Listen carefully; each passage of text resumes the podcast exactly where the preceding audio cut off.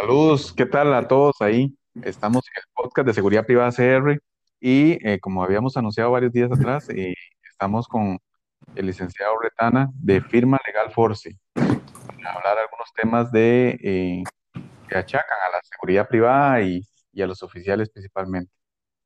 Es un gusto, licenciado, tiene la palabra ahí para que nos aporte. Muy buenos días, estimados compañeros, buenos días, Chino. Bueno, hoy vamos a tocar tres temas que son fundamentales y vamos a aclarar eh, algunas dudas eh, en estas materias, ¿verdad? Vamos a tocar el tema de horas extras. También vamos a tocar eh, el tema de qué información debo de tener yo para demandar a una empresa de seguridad o cualquier otra empresa, ¿verdad? Y también vamos a tocar el tema del uso del celular. Esos son temas importantes. También hay otro temita que si nos da chance eh, me gustaría abordar y es el tema de los rebajos de dinero que hacen los patrones a los oficiales. ¿Verdad? Que esos son como temas de todos los días eh, que tenemos que tener. Bueno, vamos a empezar y para dejar el tema de horas extras, que es un poco y más amplio, lo vamos a dejar de último. Si quiere, Chino, usted me, me dice cuánto tiempo disponemos para eh, organizar el tiempo. Sí, alrededor de 40 minutos. Ok, faltando, no sé, unos 20 minutos, vemos el tema de las, de las horas extras para ahondar sobre ese tema un poquito más. Y vamos a hablar sobre el tema de los rebajos de dinero.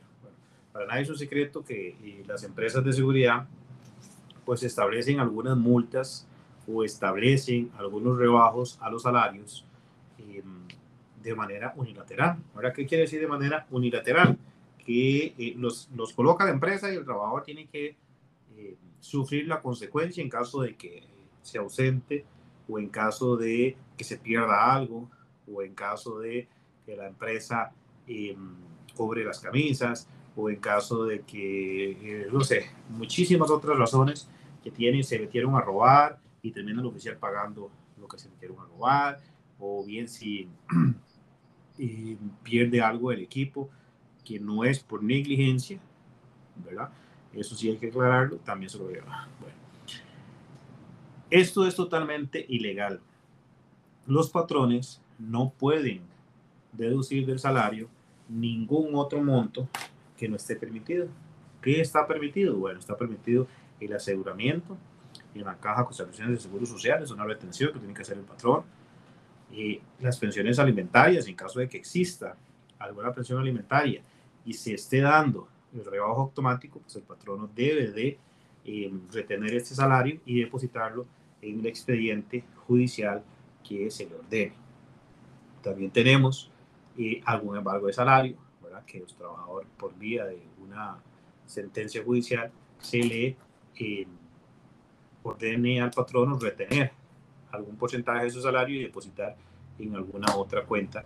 Eh, esos son los rebajos autorizados. Ahora bien, em, llegué o no llegué a trabajar y se me multa con 20 mil colones de gastos operacionales. Esto es un tema muy, muy mediático porque los, este tipo de rebajos no están permitidos, son ilegales habría una, una doble sanción al trabajador, puesto que le están rebajando su día, que eso sí es legal, y muy probablemente va a ser meritorio de alguna carta de amonestación o apercibimiento escrito por esta falta injustificada. Adicional a eso, eh, le rebajan 20 mil colones de eh, gastos de operación, por poner un número, 15 mil colones.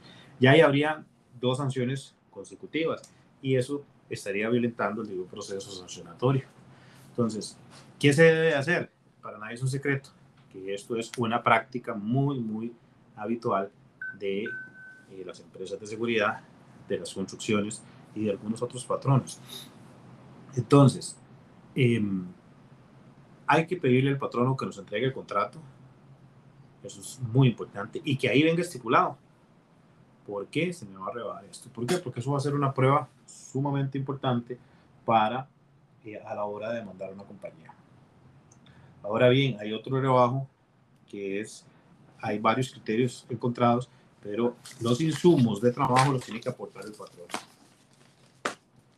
Y como insumos me refiero al equipo de seguridad y al uniforme. El uniforme no debe ser rebajado. Eso es parte de lo que el patrón debe de dar como herramientas de trabajo. Lo puede pedir al final de la, de la, de la relación laboral, sí lo, sí lo puede pedir, ningún problema.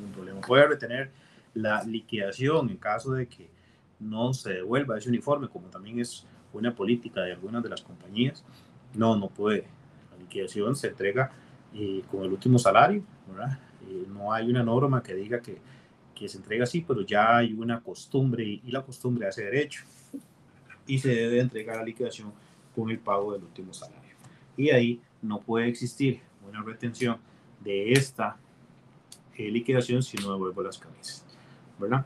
Entonces, eh, otro trabajo que utilizan hacer los patrones es, si yo renuncio hoy y me voy y no hago el preaviso, me rebajan el preaviso de mi liquidación, eso es prohibido, es ilegal, no se puede hacer, el patrón no tiene 30 días, y hay una norma específica en Código de Trabajo que lo faculta para demandar al, patrón, al trabajador y hacerle el cobro mediante la vía judicial de este preaviso.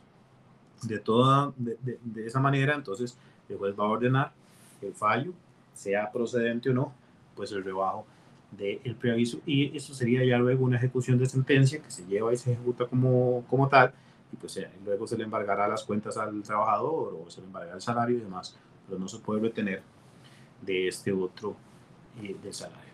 También hay otros temas que, por ejemplo, eh, he escuchado eh, clientes que han llegado y me han dicho que les rebajan eh, marcas, que les rebajan, eh, se perdió algo en el puesto y se lo rebajan. Si bien es cierto, estamos contratados para salvaguardar eh, bienes patrimoniales del cliente o bienes patrimoniales de terceros, o la vida de clientes o la vida de terceros. Nosotros tenemos una obligación como oficiales y es ejecutar el trabajo de manera correcta, siempre estar atentos a seguir las indicaciones del patrono, a seguir las directrices que nos establece el patrono y acogernos a la normativa que nos rige, en este caso de la ley 7530 y 8395. Ambas son eh, totalmente vinculantes, una de la ley de servicios privados, la ley de armas y explosivos, que esas son las leyes que nosotros, como oficiales de seguridad, tenemos que obedecer. Adicionalmente, pues toda la normativa eh, legal tenemos en este país, penal y civil, evidentemente también un código de ética de buenas costumbres para poder llevar a cabo nuestras eh, funciones. Si derivado de esto, a mí se me meten a robar y se me roban, no sé, el arma, el patrono no puede cobrarme esa arma a mí. Si resulta que era que yo estaba dormido y por esa negligencia eh, se me robaron el arma, me puede despedir por abandono de trabajo, por estar dormido, sí lo puede hacer. Eh, ¿Cómo es la única forma de que me puede robar esa arma? Es que yo dé una autorización por escrito de que yo doy el consentimiento de que se me rebaje cierta cantidad de dinero en el salario y esto debe ser proporcional, ¿verdad? Eh, porque no podemos quitarle todo el salario al oficial o a la persona porque se quedaría prácticamente sin eh, un medio de subsistir. Entonces, por escrito en un arreglo, en un convenio entre el patrono y el trabajador, este debe de autorizar y firmar un documento para que yo, patrono, pueda retener 10 mil, 12 mil, 5 mil, lo que se pacte, porque estoy aceptando que yo le causé un gravamen un grave daño a la empresa por no cumplir con mis funciones. Eh, lo que no puede hacer es despedirlo y rebajarle esto de la, del último salario. Sí puede despedirlo, estamos claros, evidentemente respetando todo el, todo el proceso eh, que esto lleva. Y esto es un tema casuístico, y con casuístico me refiero a que todos los casos son diferentes. Pero digamos que fue este el, el acontecimiento, yo estaba en el turno de la noche, me dormí o me puse a ver el teléfono y eh, puse el arma por ahí, alguien llegó, se la llevó y eh, perjudiqué a la empresa, puesto que me robaron el arma por estar abandonando mis labores. ¿Qué sucede con esto? Pues me pueden despedir perfectamente. Y luego el tema del cobro, si no autorizo, pues la empresa iniciará un proceso civil para cobrar por esta vía los daños y prejuicios que ha sufrido por el tema del trabajador. Entonces, eso es básicamente eh, muy, muy eh, resumido el tema de los rebajos de dinero. El tema de las marcas funciona igual, no se puede hacer un rebajo a menos de que yo autorice. Consejo legal que les vamos a dar, soliciten por escrito. Cuando se les aplique un rebajo o una multa, solicítenlo. Y ahora al final, en el tercer tema, les vamos a decir por qué. Un segundo tema muy importante es el tema del uso del teléfono. Mire, este tema del uso del teléfono es sumamente eh, común hoy en día y es uno de los mayores eh, causantes de despidos por abandono de trabajo o de cartas de amonestación o apercibimientos escritos por la misma causa. Ahora bien, si yo soy oficial de seguridad y estoy en el turno de las 22.06 o cualquier otro turno y estoy bajo mi custodia, tengo una, una puerta de entrada donde están eh, un control de ingreso y yo resulta que estoy pegado al teléfono, el Ministerio de Trabajo ha emitido un criterio donde ha dicho que el abandono de trabajo se divide en dos grandes formas.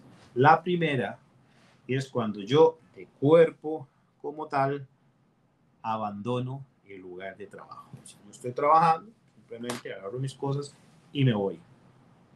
Eso es abandono de trabajo porque yo me estoy retirando de mi lugar de trabajo sin autorización del patrono, sin una causa justa y simplemente agarré mis cosas y me fui por la razón que fuera. Esa es una de, los, de las formas de abandono de trabajo. Pero también el ministerio ha dicho en un criterio jurídico que la otra forma de abandono de trabajo es cuando el trabajador, y no digamos aquí oficial, digamos trabajador, abandona intelectualmente o funcionalmente las funciones, valga la redundancia, para las cuales fue contratado. ¿Qué quiere decir esto? Que si yo estoy con la tablet, con el teléfono, con un periódico o con cualquier otro distractor para el cual no estoy autorizado en jornadas laborales utilizarlos, eh, eso se me podría considerar como abandono de trabajo. ¿Podría despedirse? Sí, claro, podrían despedirlo porque al trabajador se le contrata para que labore ocho horas o siete horas o seis horas de manera continua y se le giran instrucciones y se presume que el trabajador va a realizar esta función de manera ininterrumpida. En el momento en que yo, como vigilante, observo la pantalla del teléfono para estar viendo TikTok, para estar viendo eh, videos, para estar haciendo otras funciones que no me corresponden, estoy abandonando mi deber vigilante como oficial de seguridad en este caso y podría considerarse como abandono. ¿Qué pruebas usan los patrones? Bueno, eh, las redes sociales ahora son públicas, las que las tienen públicas, entonces resulta que si yo hago una publicación a las 11 de la mañana o comparto una publicación a las 11 de la mañana de un video, y resulta que yo estoy en la jornada de las 06 a las 14, pues el patrón no va a tener pruebas suficientes para decir que yo estaba manipulando y utilizando el celular en horas de trabajo. Aquí hay, aquí hay un tema importante, siempre es importante para los patrones, y esto lo digo porque sé que aquí hay empresas que contratan servicios y contratan oficiales, los cuales están en los grupos de chino, eh, es importante todo documentarlo y dejarle muy claro al trabajador cuál es la política de uso del teléfono. ¿Y por qué decimos esto? Porque hay un tema muy contradictorio. ¿Cuál es? Señores oficiales, necesitamos que se reporten por WhatsApp. Vamos a hacer un grupo y nos vamos a meter ahí y usted se me va a reportar cada hora a ese grupito de WhatsApp y ahí le vamos a estar girando instrucciones y por ahí le vamos a estar girando algunas directrices. Pues es contradictorio porque voy a estar viendo el teléfono para poder ver estas eh, directrices y estas funciones que se me van a decir o, lo que fuera para que fuera creado grupo. Aquí hay un tema importante. Ningún trabajador está en la obligación de estar dentro de un grupo con su teléfono personal. El teléfono personal eh, es exactamente eso. Un teléfono personal no puede el, el agente de seguridad o el trabajador estar dentro de, em, de un grupo si yo no quiero. Ahora bien, resulta que el, el patrono no le da un celular, sino que le dice, mira, yo necesito que usted nos colabore eh, estando con su teléfono. Aquí lo importante es que el patrono le brinde los medios económicos para que él recargue ese teléfono y pueda subsistir o pueda suplementar ese tema de ese gasto que va a tener adicional. Si me molesta, porque yo no me quiero estar dentro de los grupos, es una molestación que no tiene ni pie ni cabeza. ¿Por qué? Porque el teléfono es personal. Entonces hay que tener cuidado con ese tema y hay que tener cuidado con el tema de estar pegado al teléfono como tal. Igual es importante a los patrones que están escuchándonos les documentar cuál va a ser la política interna de la compañía con respecto al tema del uso del celular. ¿verdad? Para que siempre el trabajador esté en conocimiento de cuáles van a ser las medidas disciplinarias a seguir en caso de que esté pegado al teléfono. Hay otra pregunta que a veces nos han hecho, es que si el patrono puede restringirme el uso del teléfono en toda mi jornada laboral. Sí, claro, sí lo puede hacer. Nos pasa mucho en los bancos. Entonces, eh, siempre y cuando, pues obviamente, dentro del manual de procedimientos se establezca eh, que eso se debe hacer así y debe brindar algún lugar seguro donde yo pueda dejar mi teléfono. Otro de los temas que vamos a tocar hoy es qué información tenemos para demandar, que tener para demandar a las empresas de seguridad. Vea, eso es un tema bastante complicado porque nosotros nos han llegado muchísimos casos donde el oficial simplemente nos dice, yo trabajaba para la empresa Los Patitos y nada más. Llegan a la entrevista, no saben la ubicación de la empresa, les pagaban en efectivo, los aseguraban y a veces no los aseguraban y no tienen un lugar donde notificar eh, mira, sí, notifíquenlo en el puesto. Los puestos no se pueden notificar. Eh, o al menos hay que hacer un trabajo muy, muy logístico para que un juez pueda aceptar esa, esa notificación como, como buena. Entonces aquí van algunos tips. Es, es importante que, que, tomen nota.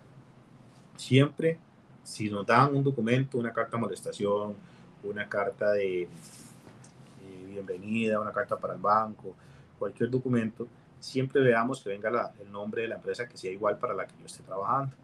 Si nos depositan, pues no está de más de vez en cuando, ahora con la tecnología se pueden bajar los estados de cuenta y los depósitos que se nos hacen por internet y ahí viene el número de cédula jurídica de la empresa que nos está depositando. Si resulta que esta empresa, Los Patitos, es la que me tiene trabajando en el puesto, pero resulta que la que me deposita es la gallinita SA y yo sé que la que brinda el servicio, porque la camisa dice que es el gallito RL, quiere decir que hay tres empresas metidas. Es importante documentar esto y decirle al patrón que le aclare cuál es la empresa para la cual él trabaja y tener toda esa documentación a mano.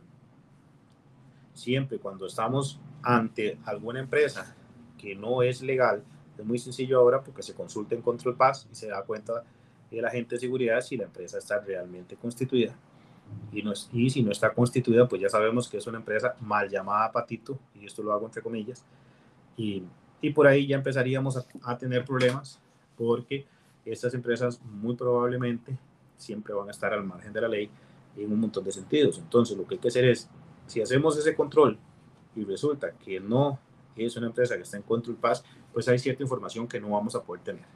Y ahí sí necesitamos que el trabajador pues ponga su granito de arena, trate de buscar información. Yo tengo un cliente que tenemos cuatro meses de estar buscando los datos de la empresa y, y resulta que es una demanda de más de 40 millones de colones, no la hemos podido ejecutar.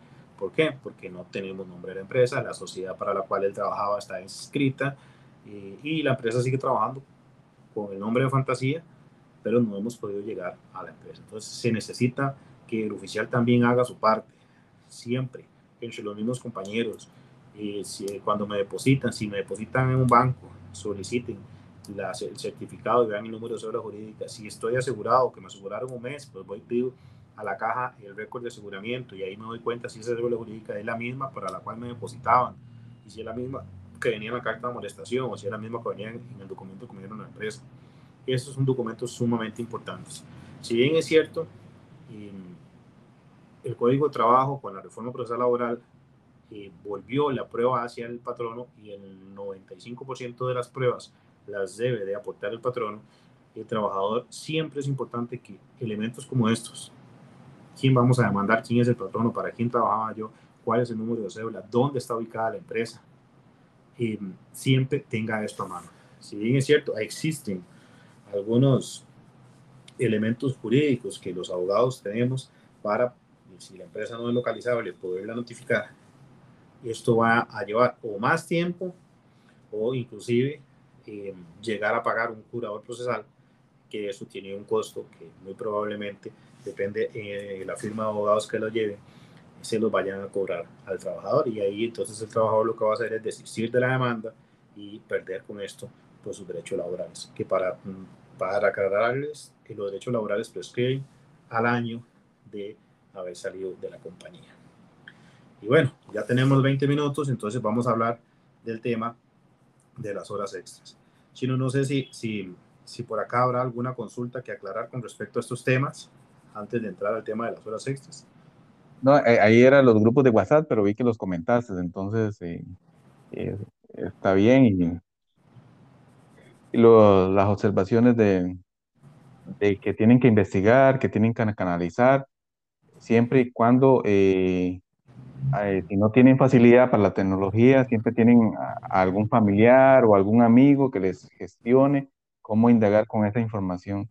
Esos tips son muy importantes para que ellos puedan darle seguimiento a esos procesos jurídicos que al final son fundamentales para llevar los procesos. Ok. Y, con base a eso, sí, básicamente es eso. A veces no es dejarle, no es dejarle siempre al abogado, mira, yo trabajo en la empresa, y simplemente eh, de investigar usted, porque al final eh, muchos de, de, nosotros pues investigamos parte, pero el que debería traer esa información siempre es el trabajador para agilizar un poco el tema de, de, Normalmente una demanda eh, pues, puede durar sus dos o tres días eh, montándola, y porque al menos nosotros investigamos muy bien quién es la parte contraria, primero para garantizar también el pago de los honorarios, porque lo trabajamos por un tema de porcentaje, y evidentemente lo que queremos ver es que la empresa que vayamos a demandar tenga luego con qué eh, pagarnos tanto al trabajador como a nosotros, pues este tema. Eso es, un tema importante porque a veces las empresas pues no tienen o cambian de, de, nombre y muchos oficiales nos dicen, bueno, sí, pero es que ya ahora no se llama los patitos y ahora cuando yo salió la sentencia ahora se llama la gallinita, pero usted trabajaba para los patitos y la sentencia es contra ellos. No podemos hacer responsable a la otra empresa, a menos de que exista un grupo de interés económico que se haya demostrado eh, sobre lo que se le debe de la otra. Entonces hay que tener siempre esto. Y eso a veces pasa cuando la demanda dura muchísimo tiempo y ya el, patrón no ha tenido la posibilidad de, de, cambiar pues todo para no pagar. Bueno, con el tema de las horas extras, pues hay que tener muy claro eh, todo el tema de cuánto es el salario mínimo para el sector de seguridad, que ahorita estamos en 381.433. Ese es el salario que se nos debería de pagar por un turno ordinario de 8 horas. Y mm, hay muchísimos turnos en seguridad, ¿verdad? No, no, no, no los abarcaríamos todos, y, pero hay varias cosas que, de hablar de las horas extras. Ya la sala segunda nos ha dicho en su jurisprudencia que las horas extras como tal no se calculan ni por semana, ni por quincena, ni por mes, se calculan por día.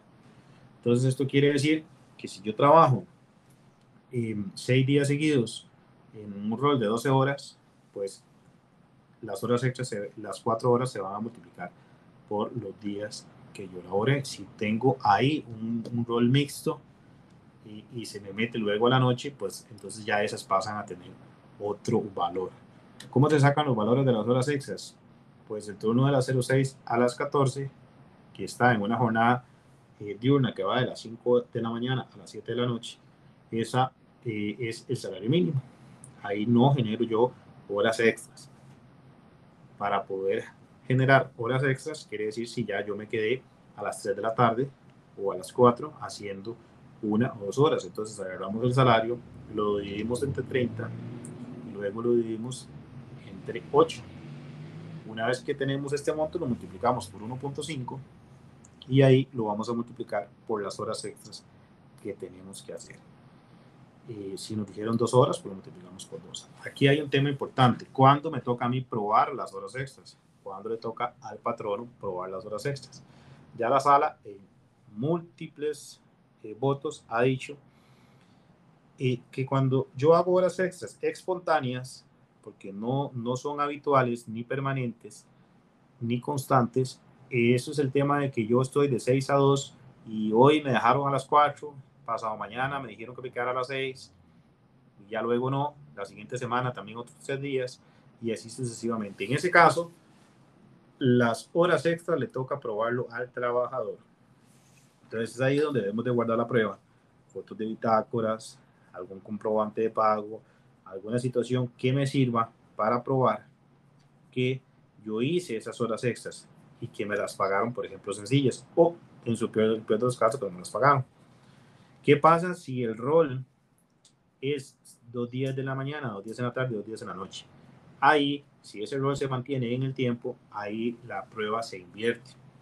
Y ya la sala nos ha dicho que entonces le toca al patrono demostrar que ese error primero no era así y segundo, que él sí pagó la totalidad de las horas extras.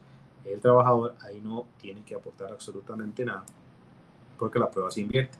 Sin embargo, todo lo que nosotros aportemos como prueba documental, testimonial, para hacerle fuerza a la demanda, para poder fundamentar la demanda y que la demanda tenga un peso en carga probatoria, siempre es bueno. Volviendo al tema de las horas, entonces en la jornada de 6 a 2, dentro de una jornada diurna, y lo íbamos a multiplicar por, que lo íbamos a dividir entre 30, lo dividíamos entre 8 y eso lo multiplicamos por 1.5. Luego también tenemos la jornada de la tarde que va de las 14 a las 22 o de las 15 a las 23. Ese, ese, mm, perdón, de las 13 a las, a las 21. Ese es el otro horario que he visto en esta jornada.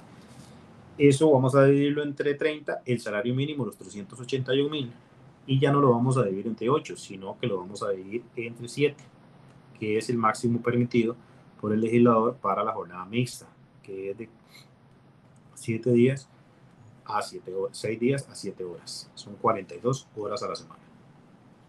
Y nuevamente lo multiplicamos por 1.5, el valor que nos dio la hora, y eso lo vamos a multiplicar por las horas hechas que nos hayan dejado eh, más tiempo. O bien por la hora extra que siempre tiene este turno. Si trabajamos a 8 horas, no 7, pues siempre tenemos una hora ahí como extra. Y el turno quizás más pesado es el de la noche, que vamos a vivir el salario de los 381 mil colones entre 30 y luego entre 6. Porque el legislador estableció que eran 36 horas a la semana que se debería de trabajar cuando estamos en una jornada nocturna. Y normalmente los turnos son de 22 a 06. Y eso lo vamos a multiplicar por 1.5 y luego lo multiplicamos por 2 y por la cantidad de días que tenemos las horas extras. Pero que saca por día, porque el día libre no hacemos extras.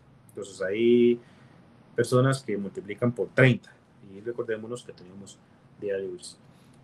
Aquí hay otro tema importante. ¿Qué pasa si el oficial de seguridad se incapacita hoy la otra semana, tres días, luego la siguiente semana, otros dos días, el otro mes, otra incapacidad, luego se incapacitó por el INS, después por la caja. Ahí tenemos un fenómeno interesante porque ya como defensa de la, de la, de la empresa, eh, podría la empresa indicar que ya no hay una continuidad y una habitualidad de las horas extras, puesto que se ha interrumpido por la cantidad de incapacidades que ha tenido el trabajador. Y eso volvería la prueba hacia el trabajador.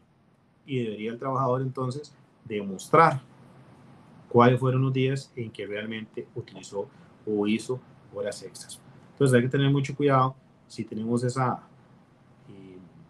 ese problema que muchos agentes de seguridad se incapacitan o para ir haciendo hacer otros trabajos y o para simplemente no asistir a trabajar. Esto sacando de lado los que realmente se incapacitan por padecimiento médico o por una enfermedad que realmente lo merite. Para nadie es un secreto que hay pues muchos profesionales de la salud o eh, formas de que los agentes se incapacitan y no van a trabajar o para hacer otras funciones o simplemente porque no quieren asistir porque tienen alguna actividad personal. Entonces hay que tener cuidado con esta, esta situación porque eso interrumpiría el tema de las horas extras y eh, se nos vuelve la prueba. Claro, esto no es un tema que está escrito en piedra, hay que analizar el caso, por eso es que nosotros no presentamos demandas el mismo día, sino que recibimos un formulario que le enviamos al trabajador, analizamos el formulario, primero tiene que cumplir dos requisitos, uno es que cumpla con todo ahí para nosotros hacer un estudio y ver que la empresa realmente tiene dónde cobrarle para poder pues aplicar el tema de la cuota litis, que es un porcentaje. Y segundo, para investigar los medios de prueba que tenemos para garantizar que la demanda realmente tenga peso. Hay, hay diferentes formas en que esto se, se, se maneja. Ahora hay, hay bufetes de abogados que simplemente ponen la demanda y que el patrono demuestre todo lo, lo que tiene que demostrar. Pues nosotros siempre tratamos de que no dejar eso ahí eh, a la deriva, sino que más bien fundamentar todo lo que sea eh, o lo que nos corresponda fundamentar y si tenemos que, que aportar prueba adicional, pues la aportamos. Eh, pues el tema de la caja es un tema que no es tan preocupante si el oficial no está asegurado porque ya el legislador nos ha dicho cómo podemos nosotros solicitar esta prueba y hay algunos otros tips eh, que nosotros como abogados utilizamos para traer prueba al proceso eh, si no se tiene a mano.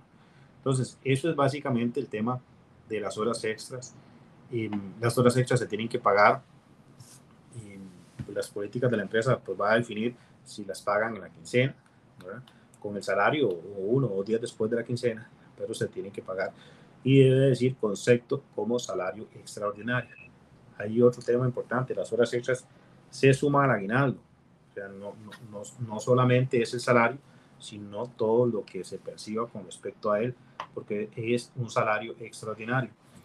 Entonces, eh, al final del año, yo sumo mis salarios y mis salarios de horas extras y eso lo divido entre 12 y ahí me va a dar, pues, el concepto de eh, aguinaldo que me vaya a tocar. Eh, con el tema de las horas extras hay otro tema muy importante.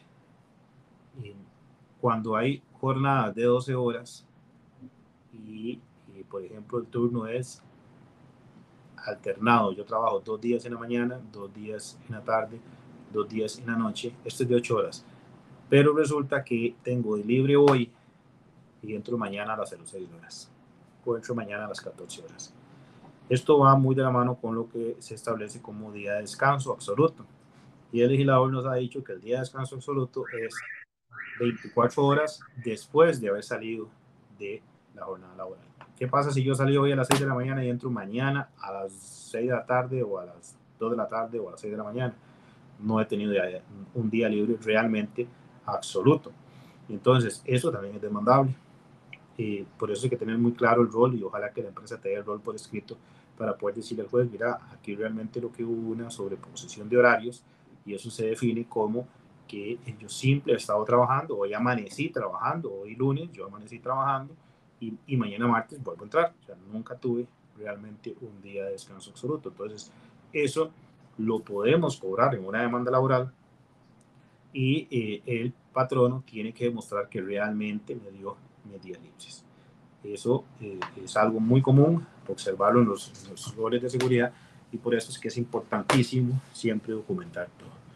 Entonces yo creo, eh, Chino, que con eso pues estaríamos haciendo como un resumen muy, muy breve, ¿verdad? Por el tiempo, de estos cuatro temas de fondo. No sé si, si habían algunas consultas que te habían hecho ahí por Facebook que em, podemos contestar en estos siete minutos que nos quedan. Y habían consultado eh, que a veces les ponen un horario normal de ocho horas, pero después al otro día eh, trabajan cinco horas y después al otro día trabajan 12 horas.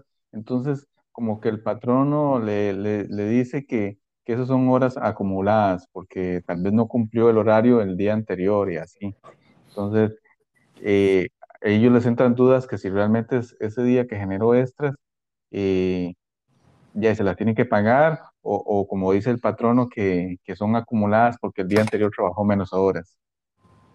Ok, devolviéndonos a lo que acabamos de decir, las horas extras son por día. Entonces, si yo hoy trabajé 12 horas, hoy generé, digamos que hoy estuve de las 06 a las 18. Entonces yo hoy generé 4 horas extras. Pero mañana el patrono me dice, mira, te ocupo de las 06 a las 11, 5 horas y de las cuatro horas que hiciste ayer, vamos a abonar tres para que cumplas las ocho horas y ahí lo vamos jugando. Ahí hay dos cosas importantes. Primero, Eso no se puede. El trabajador, uno de los requisitos es que establece para una relación laboral es que tiene que haber una jornada establecida y esa jornada establecida debe decir cuáles son mi horario de trabajo, a qué hora entro, a qué hora salgo. Y como ahora dijimos que las horas hechas eran por día, quiere decir que él no me puede sumar esto eh, para que se acumule. ¿Existe realmente una, una, jornada acumulativa? Sí la hay, pero eso lo podemos ver en otros podcasts porque el tema de las jornadas hay que saberlo explicar, no se puede explicar muy rápido. Normalmente la jornada acumulativa se da mucho en las tiendas o se da mucho en los lugares donde no se abre el sábado y es cuando yo como patrono le digo al trabajador, mira, en vez de trabajar de 06 a las 14, trabajemos de las 06 a las 3 o 4 de la tarde y acumulamos en el transcurso de la semana las 8 horas que se debería trabajar el sábado y no vamos a venir a trabajar el sábado. Ahora bien, si me hacen ir sábado a trabajar sábado, se me debería pagar a tiempo y medio porque ya es una jornada extraordinaria. Esa es la jornada muy breve, ¿verdad? Un resumen muy, muy rápido de la jornada acumulativa, pero, o sea, primero que nada, el patrono no puede decirle, mira, venga hoy tres horas, mañana dos horas, a menos de que mi contrato, desde el inicio, diga que yo gano por hora. Eso es diferente. Mm. Hay que respetar los lineamientos y las, y las, eh, eh, las ordenanzas que están en el Código de Trabajo con respecto a los límites de las jornadas. Si yo tengo trabajo por horas, no puedo trabajar 12 horas. Y si trabajo 12 horas, me tienen que pagar 4 horas de forma extraordinaria. No, y definitivamente no, es la respuesta a esa pregunta, que si se me pueden acumular, no se pueden acumular, se deben de cobrar como horas extras. Y si el patrón al otro día lo puso a trabajar 5 horas y, el, y resulta que el contrato de trabajo es un contrato mensual, de jornada eh, eh, de pago quincenal, y donde se me iba a contratar para hacer cierto servicio, por ejemplo, guarda de seguridad, agente de seguridad, si el patrono me dijo que solo podía tenerme cinco horas, pues eso tendrá que cargar el patrono con el resto de las tres horas, ¿verdad? Porque ya está establecido un salario mínimo para mi jornada. Muy diferente pasa en algunas licitaciones donde el pago o el contrato es por hora. Entonces ahí estamos ante otro tema, siempre y cuando no excedan los límites permitidos por cada una de las jornadas. Ok, ok, sí, gracias, gracias por la aclaración ahí, porque había muchas dudas sobre ese tema. Y, em, ¿qué te iba a decir? Eh, sobre los apercibimientos, eh, ¿hay algún rango sobre esos apercibimientos o eh, ahora se está notificando por correo electrónico? Ok. Con el tema de los apercibimientos, ¿ibas a decir algo más? Sí, digamos, eh, porque eh, el, mucho oficial no ha tomado en cuenta ese tipo de sanciones o amonestaciones. Entonces, eh, ahora se utiliza percibimiento, pero, pero en sí ellos están acostumbrados como a escuchar amonestación. También la frase es diferente. La frase es diferente y tiene una repercusión diferente. Entonces, por ejemplo, los apercibimientos, yo puedo acumular tres apercibimientos en los tres meses desde que hoy me hacen uno y si me siguen haciendo durante tres meses, y podría ser despedido sin responsabilidad patronal. ¿Verdad? Y el apercibimiento eh, por medio de notificación por correo electrónico es permitido, siempre y cuando en el contrato yo haya establecido como medio de notificaciones el, correo electrónico. Ahora bien, siempre debe existir un debido proceso. Eh, para que el agente de seguridad o el trabajador se defienda y diga, mira, no, usted me está diciendo que yo eh, falté tal día, pero resulta que yo que tengo la capacidad ese día y la presenté a recursos humanos en el tiempo que, establece la ley y, no voy a firmar ese procedimiento. Entonces hay que tener muy claro el tema de los apercibimientos, que eso podemos hacer un podcast en, en alguno de estos días con el tema del régimen disciplinario y sancionatorio de los trabajadores, porque... Eh, hay muchas preguntas con respecto a eso y hay muchos abusos de parte de los patronos. Mm, siempre debe existir un debido proceso, se debe dejar ese, ese margen para que el trabajador también pueda debatir para lo que se me está percibiendo, si es debatible, ¿verdad? Hay situaciones que evidentemente no son debatibles, pero debe existir siempre un debido proceso interno donde se le diga al trabajador, mira, usted cometió esta falta, eh, haga su descargo en 12 horas o en 8 horas y, y y se haga el apercibimiento. Esto de los descargos y, y, esto casi nunca se usa, casi ninguna empresa lo utiliza y es porque los apercibimientos son porque lo agarraron por lo agarraron pegado al teléfono y ya estaba establecido que no podía utilizar el teléfono y hay pruebas contundentes, ¿verdad? Están los videos de las cámaras o, o el supervisor realizó un, un, informe y yo lo firmé, entonces no hay, ahí no hay pues una contra una contraposición de parte del trabajador, está aceptando que cumplió una, que cometió una falta, entonces se apercibe. Si luego los hombres lo vuelven a percibir por lo mismo y el siguiente mes lo vuelven a percibir por lo mismo o por otra falta, y entonces podrían despedirlo por, eh, ¿cómo se llama?, por reincidencia y, lo van a despedir sin responsabilidad patronal. Entonces hay que tener mucho cuidado con los apercibimientos. La reforma procesal laboral ha establecido también un debido proceso también está el apercibimiento o, la molestación verbal que llaman, que ahora le han puesto amonestación verbal o apercibimiento verbal eh, documentado. Entonces, ¿eso qué quiere decir? Que como las palabras se las lleva el viento, pues se hace una molestación verbal y se documenta que ese día se le llamó la atención al, al agente de seguridad o al trabajador. Y luego, pues hacen una suspensión de labores, que podría ser hasta ocho días, que lo pueden suspender eh, y esto bajo un régimen sancionatorio que debe estar establecido en un reglamento interno, sería lo mejor. Y empresas muy grandes en este país tienen sus reglamentos internos y en esos reglamentos internos dice cuál es mi régimen sancionatorio. Entonces yo ya sé cuál es la, ya yo tengo marcada la cancha, ya sé cómo va a ser eh, o qué apercibimiento o qué tipo de molestación puedo recibir en caso de que haga determinada falta. Entonces, eh, los, reglamentos internos si realmente las empresas lo tienen y si no, pues el Código de Trabajo establece pues ya algunas normas en el artículo 81, en el artículo 83 y pues, siguientes por ahí, ya eh, existen determinadas faltas tipificadas en, el Código de Trabajo que son sancionables y ahí en el código dice cómo se deben sancionar. Ok, muchas gracias. Bueno, yo creo que ahí estaríamos con el tema ya. Eh, sí, hay muchas cosas pendientes, eh, como los despidos por la tramitología. También es un tema ahí que hay que canalizarlo para poderlo responder. De... Claro, eso es un tema que está de moda, el tema de, de, estos, de este tema de, que le encuentran un parte policial y no puede tramitar. La mayoría de los despidos son justificados, pero bueno, habría que ver el caso en concreto, pero podemos reunir algunas inquietudes luego hacer un podcast con respecto a esto. Claro, claro. Eh, ahí para los que nos están escuchando, en, en, Facebook, cuando vamos a compartir la publicación del video, eh, vamos a etiquetar a la página de Firma Legal Force, es el, abogado eh, Retana que nos está ayudando y nos está aportando esa información y estos tips.